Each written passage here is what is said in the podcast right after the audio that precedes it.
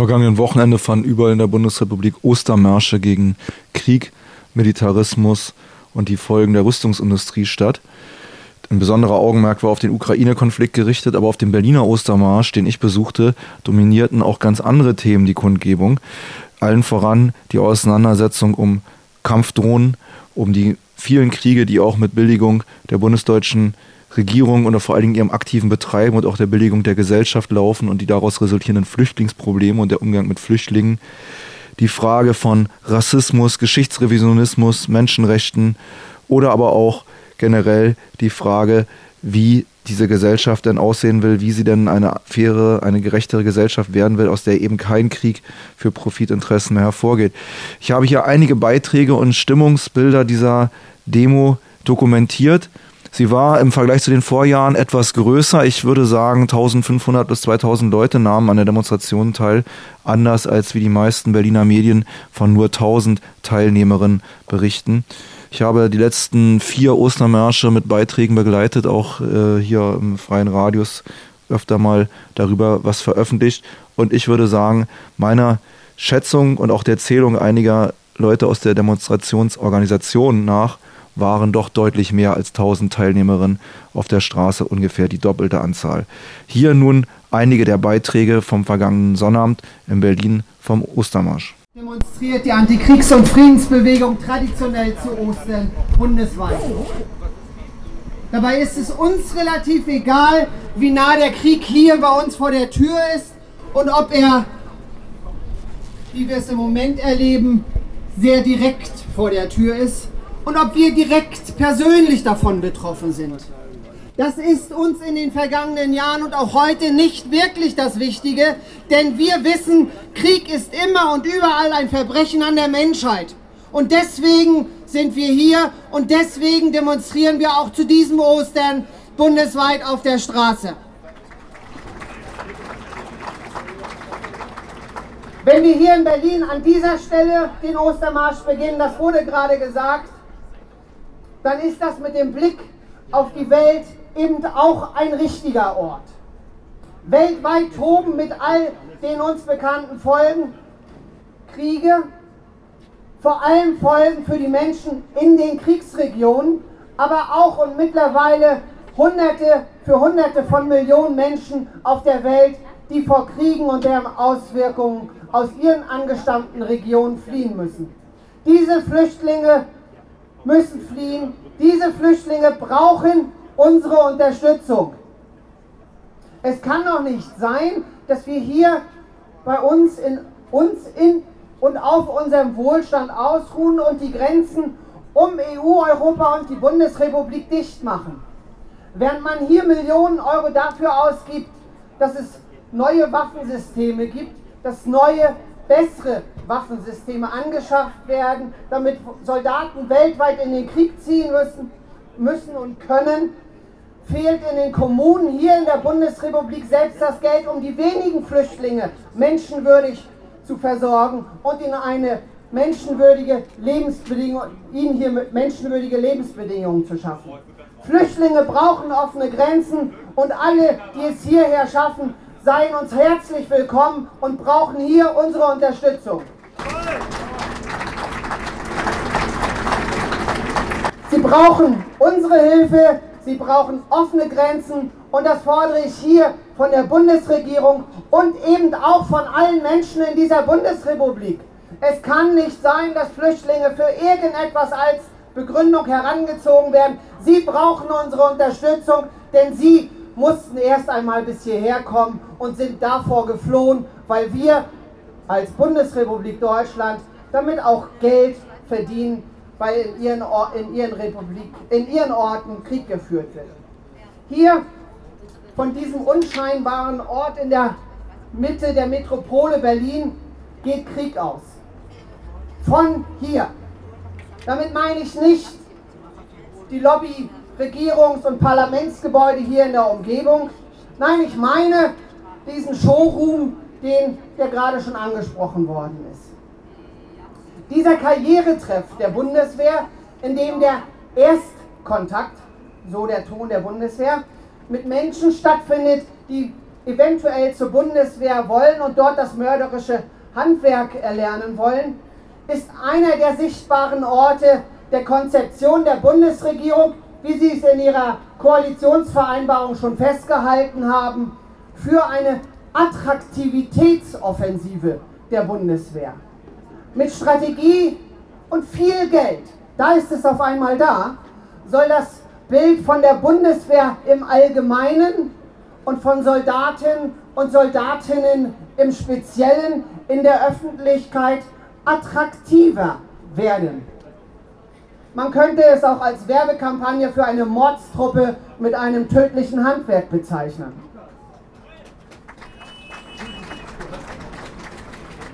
Als ob so etwas attraktiv für Menschen wäre, die mit ihren Nachbarn gemeinsam leben wollen, die mit anderen Menschen in Frieden leben wollen. Es muss doch immer wieder deutlich und klar gesagt werden, Soldat sein ist kein normaler Beruf. Soldaten und Solda Soldatinnen und Soldatinnen sind Mörder bzw. Mörderinnen. Die hauptsächliche Bestimmung. Nächste Rednerin, jetzt, äh, der Hauptaktions ähm, die Hauptaktion im Moment in der Friedensbewegung, eine der Hauptaktionen, besteht auch in der Kampagne gegen die Kampfdrohnen, die angeschafft werden sollen, die auch schon ähm, äh, töten.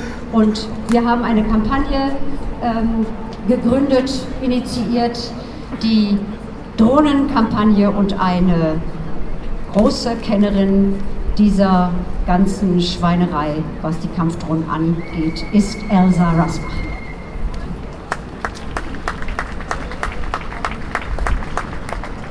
Hallo, äh, ich äh, übrigens erstmal möchte ich mich entschuldigen, wenn ich mal hier und dort einen kleinen Sprachfehler mache, weil ich bin in den USA geboren, wo diese schlimme Kampfdrohnen erstmal, äh, wovon die überall auf der Welt geschickt werden und das muss gestoppt werden.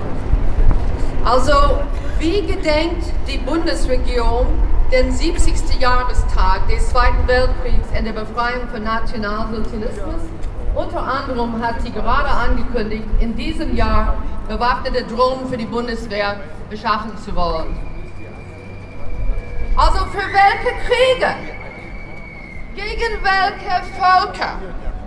Zum 70. Jahrestag soll Deutschland als erstes Land auf dem europäischen Festland über diese Völkerrechts zerstörenden Waffen verfügen. Deutschland als erster im Festland Europa. Bis jetzt haben nur drei Länder auf dieser Welt bewaffnete Drohnen zum Töten eingesetzt. Israel, die USA und Großbritannien. Und nun soll Deutschland der vierte sein? Okay.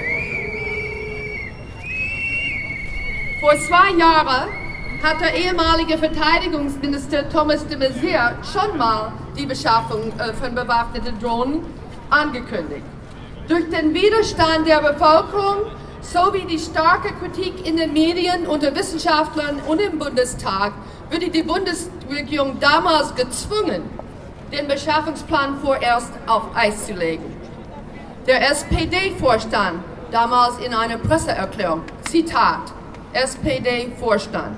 Es besteht die akute Gefahr der Proliferation von Kampfdrohnen.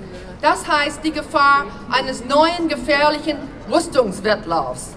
Wir Sozialdemokratinnen und Sozialdemokraten wollen uns deshalb für eine völkerrechtliche Ächtung derartigen Waffensysteme einsetzen, statt für deren Beschaffung.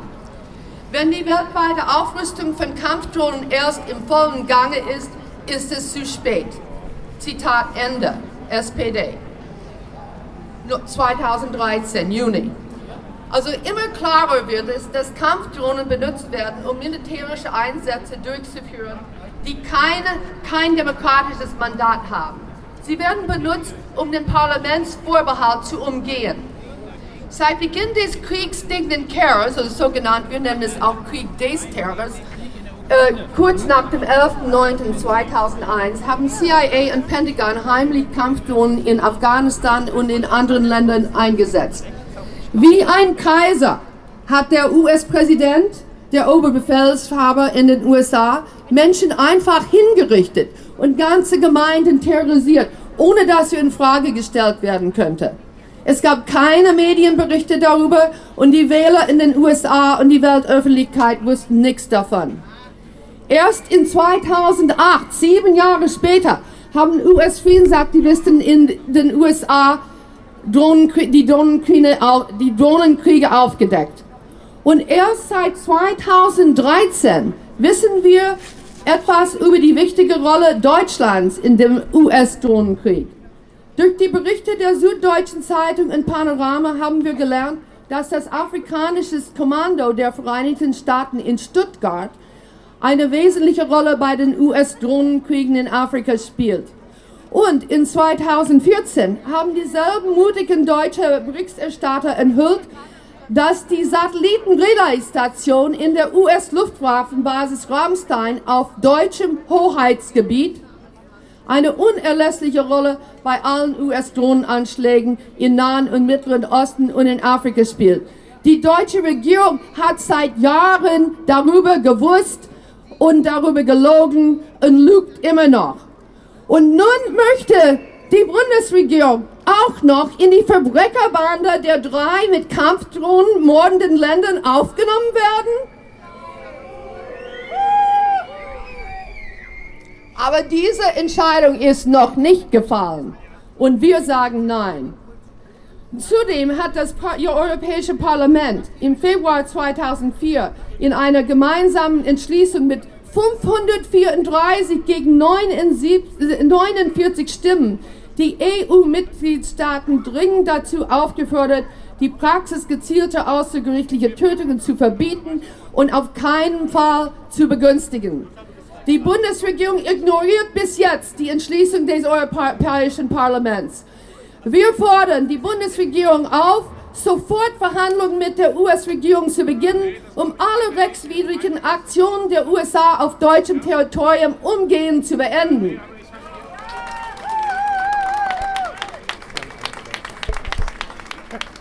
Und wir fordern die Bundesregierung in den Bundestag auf, ein klares Nein zu bewaffneten Drohnen, Kampfdrohnen zu sagen und sich stattdessen für die Ächtung dieser Waffe in Europa und in der ganzen Welt einzusetzen. Nur dies, nur dies wäre ein würdiges und gebührendes Gedenken des 70. Jahrestag der Befreiung vom Nationalsozialismus. Ein Gedenken, wofür viele besorgte Menschen auch in der ganzen Welt, übrigens auch in den USA, mein Land, dankbar sein würden.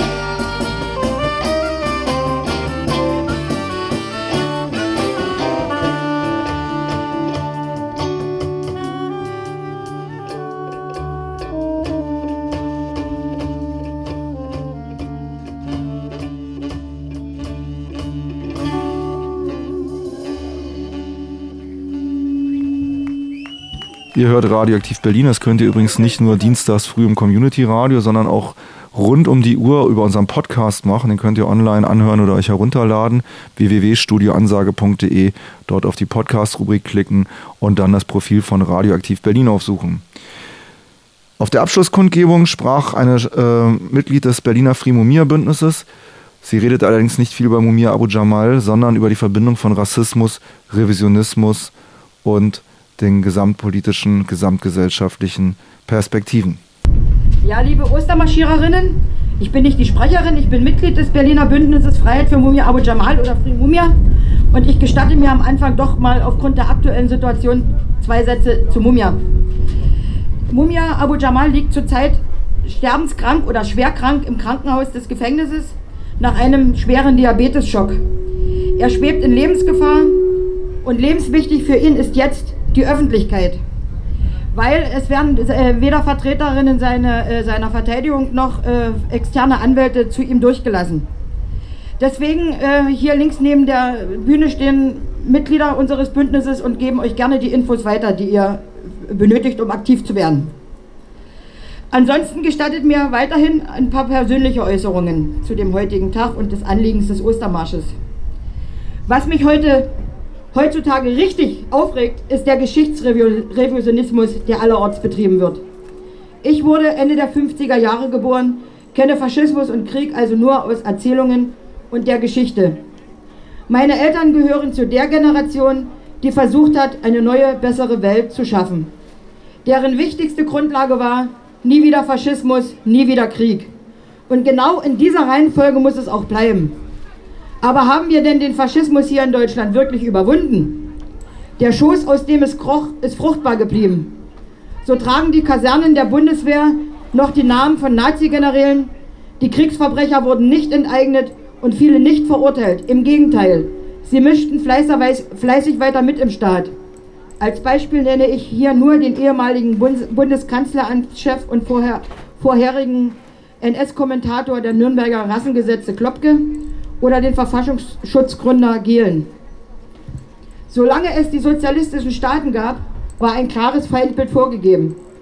Ein, älter Herr, ein älterer Herr sagte mir mal, wir haben den Krieg nur verloren, weil sie uns alleine haben gegen die Kommunisten kämpfen lassen. Was zum Glück, in Anführungsstrichen, im Kalten Krieg anders war. Nun ist seit über 20 Jahren der Hauptfeind weg. Mit dem Frieden lässt sich aber kein Geld verdienen.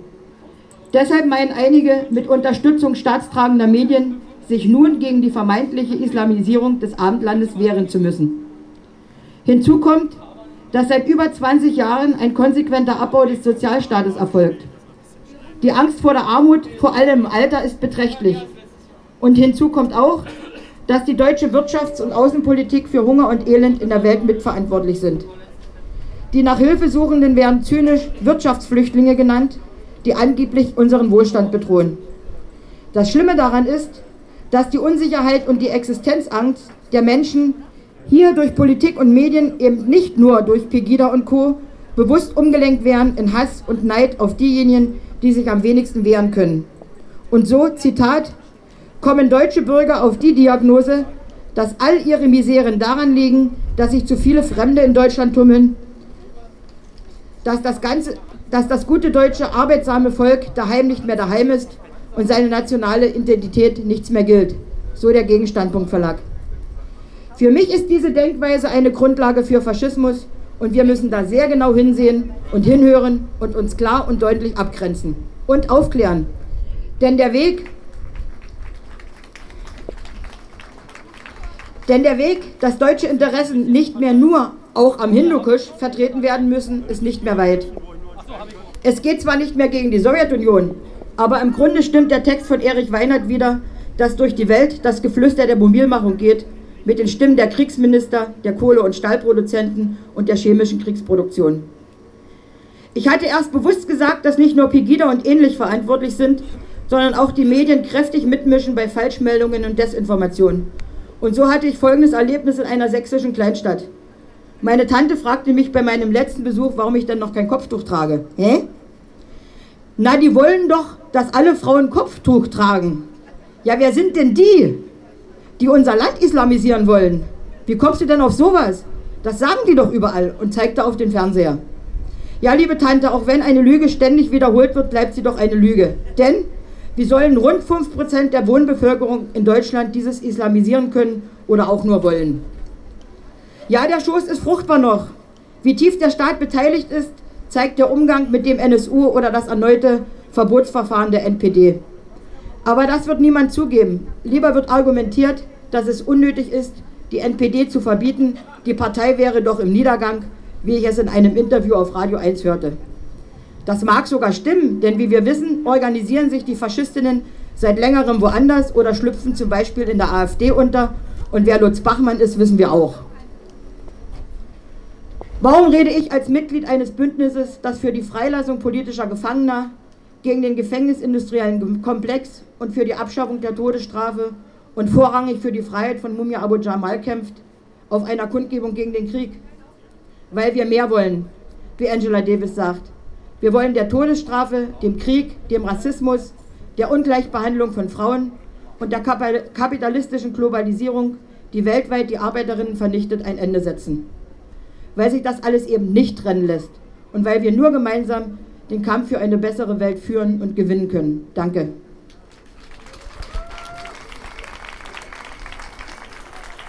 Für den 1. Mai-Demo geschrieben. Und weil Berlin jetzt so Multikulti ist und so hipster, haben wir es natürlich auf Englisch geschrieben. Das heißt ja Cross Hill Balkan.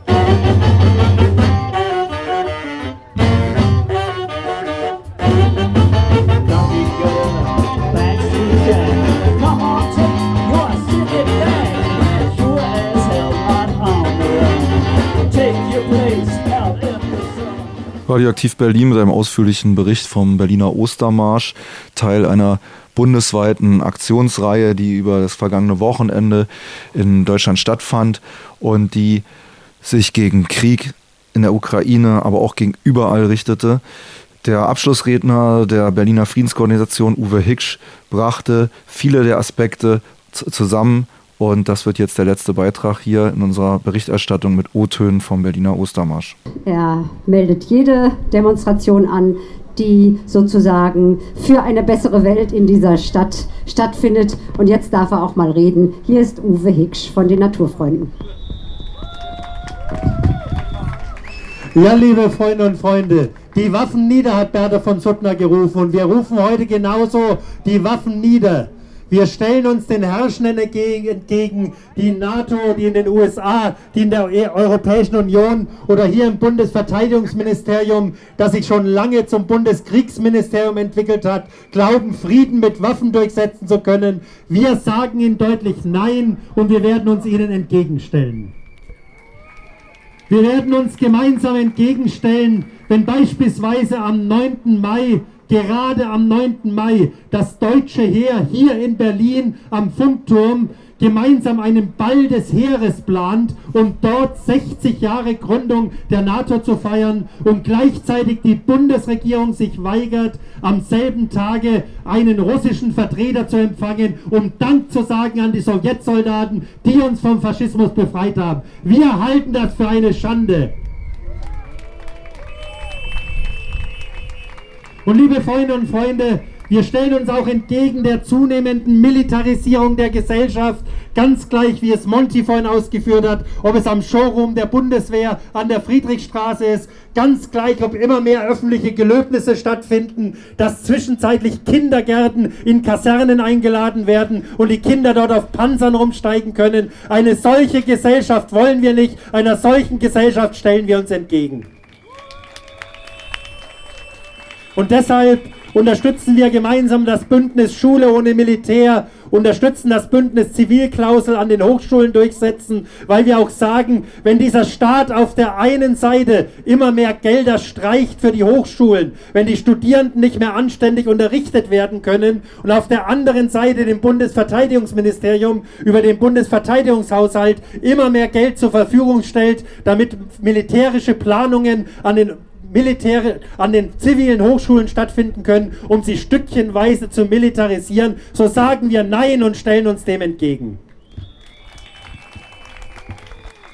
Und wir sagen hier gerade an diesem Platz im Lustgarten, wo das neue Humboldt-Forum gebaut werden soll, dass das stückchenweise Umdefinieren der deutschen Geschichte, hier beispielsweise im Humboldt-Forum, wo die Zeit des Kolonialerbes Deutschland positiv dargestellt werden soll, dass wir eine solche Geschichtsschreibung nicht wollen. Geschichte muss aufgearbeitet werden. Deutschland muss beispielsweise seine Verantwortung am Armenier-Genozid, der vor auch fast 100 Jahren stattgefunden hat, endlich bekennen und muss bereit sein, denjenigen entgegenzukommen und Entschuldigung zu sagen.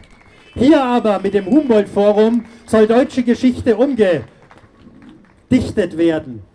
Dieses Humboldt-Forum entsteht ja genau an einem Platz, der stand schon immer für Militarismus, nämlich dem König- und Kaiserschloss, das dem Palast der Republik, dem der Palast der Republik weichen musste, wo auch mit diesem Schloss neue deutsche Geschichte geschrieben werden soll. Und ich möchte deshalb daran erinnern, liebe Freundinnen und Freunde, einen Tag Bevor der Erste Weltkrieg begann, hat hier im Lustgarten die letzte große Antikriegsdemonstration in Berlin mit damals über 100.000 Menschen stattgefunden. Aufgerufen, um das zu sagen, hatte die damalige Sozialdemokratische Partei, die einen Tag später dem Krieg zugestimmt hat. Wir stehen auch heute hier ganz im Sinne der Tradition von Karl Liebknecht, von Rosa Luxemburg, um deutlich zu machen, wer von Kapitalismus redet, darf von Krieg nicht schweigen, weil das eine und das andere leider immer mehr zusammengehört.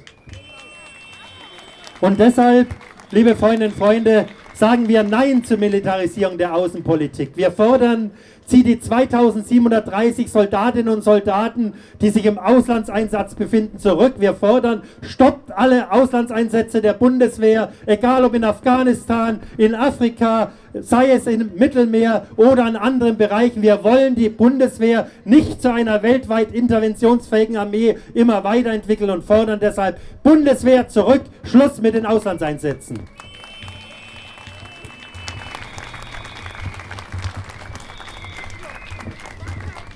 Und liebe Freundinnen und Freunde, der Skandal geht ja weiter. Wenn die Bundesregierung angedeutet hat und bereits schon mehr oder weniger beschlossen hat, dass in den nächsten Jahren der Bundesverteidigungshaushalt um insgesamt 8 Milliarden angehoben werden soll. In einem Land, wo nach den neuesten Umfragen des Paritätischen Wohlfahrtsverband zwischenzeitlich 20 Prozent der Menschen in Armut leben müssen, dann sagen wir, es ist ein Skandal auf der einen Seite, immer mehr Geld in Rüstungsgüter, in die Bundeswehr zu stecken und auf der anderen Seite die Armut in diesem Staat zunehmen zu lassen. Streicht endlich den Rüstungshaushalt zusammen und gebt es in die soziale Infrastruktur dieses Landes, dann seid ihr eine Regierung, die den Begriff sozialdemokratisch und christlich überhaupt noch verdient hat. Und deshalb, liebe Freunde und Freunde, treten wir auch dafür ein, dass endlich die Rüstungsexporte gestoppt werden müssen, dass endlich durchgesetzt werden muss, dass Rüstungsindustrie in diesem Land abgebaut wird, weil wir der Überzeugung sind, Produzieren für den Tod ist falsches Produzieren. Produzieren für das Leben ist gut. Wir wollen die Kolleginnen und Kollegen bei der IG Metall dabei unterstützen, endlich Rüstungskonversionsprogramme aufzuleben und lieber Windkraftanlagen, lieber soziale Einrichtungen zu bauen als Rüstungsgüter.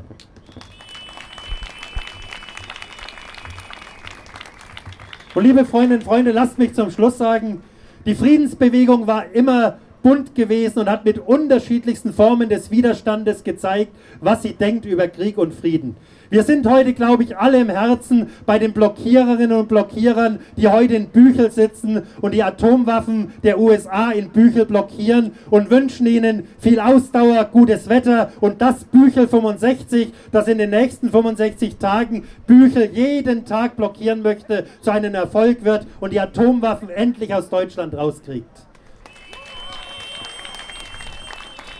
Wir fordern aber auch gemeinsam dass endlich die Herrschenden in der Welt, und zwar der USA, genau wie Frankreich, genau wie Großbritannien oder Russland, sich zusammensetzen müssen und endlich Atomwaffen verbieten müssen und den Herrschenden, die Atomwaffen, die Massenvernichtungswaffen herstellen, endlich dafür zur Rechenschaft gezogen werden. Ich denke, ein Staat, das der, der damit droht, Atomwaffen gegen andere Menschen einsetzen zu wollen, eine Regierung, die so etwas tut, gehört normalerweise vor dem Internationalen Strafgerichtshof.